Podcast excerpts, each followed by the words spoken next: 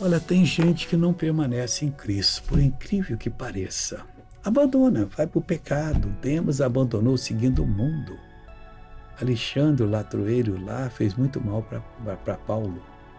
Olha o que diz a palavra de Deus em Isaías 4,3. E será que aquele que ficar em Sião e que permanecer em Jerusalém será chamado santo?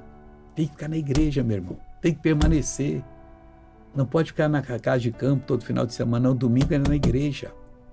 Tem que ir para casa de Deus ouvir a palavra, comunhão com Deus, contar o que aconteceu de errado e pedir para Deus o perdão. Todo aquele que estiver escrito entre os vivos em Jerusalém. Acabou. Se inscreva aceitando Jesus e você vai ser abençoado. Agora eu quero orar por você, ó Deus. Eu oro por todos que estão precisando da tua ajuda. Deus, abençoa, liberta para a tua glória, em nome de Jesus. E você diz amém.